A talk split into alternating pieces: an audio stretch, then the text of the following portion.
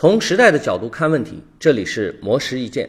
田刚是北京大学现任副校长兼数学科学学院院长，哈佛大学数学系博士毕业生，曾在普林斯顿大学和麻省理工大学任教，一直致力于中国数学研究的发展。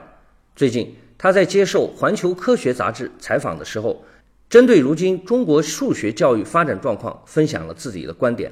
田刚认为。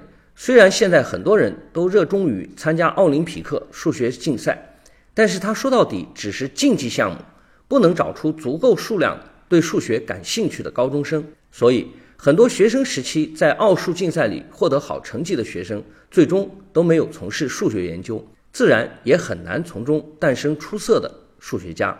虽然他们尝试通过夏令营、英才计划等多种活动方式吸引更多的学生。对数学研究产生兴趣，但是碰到最大的问题是，这些活动是否要和高考挂钩？如果和高考挂钩，就会变成另一个竞赛；如果不挂钩，家长和孩子都没有参加的动力。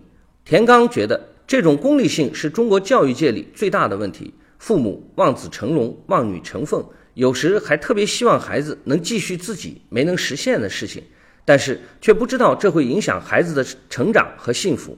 在父母思想的影响下，孩子太希望尽早过上稳定安逸的生活。但是，只要稍微回顾一下过去，其实就会发现未来是充满不确定性的，是无法预知的。那么，这么早就要安稳，究竟有什么意义呢？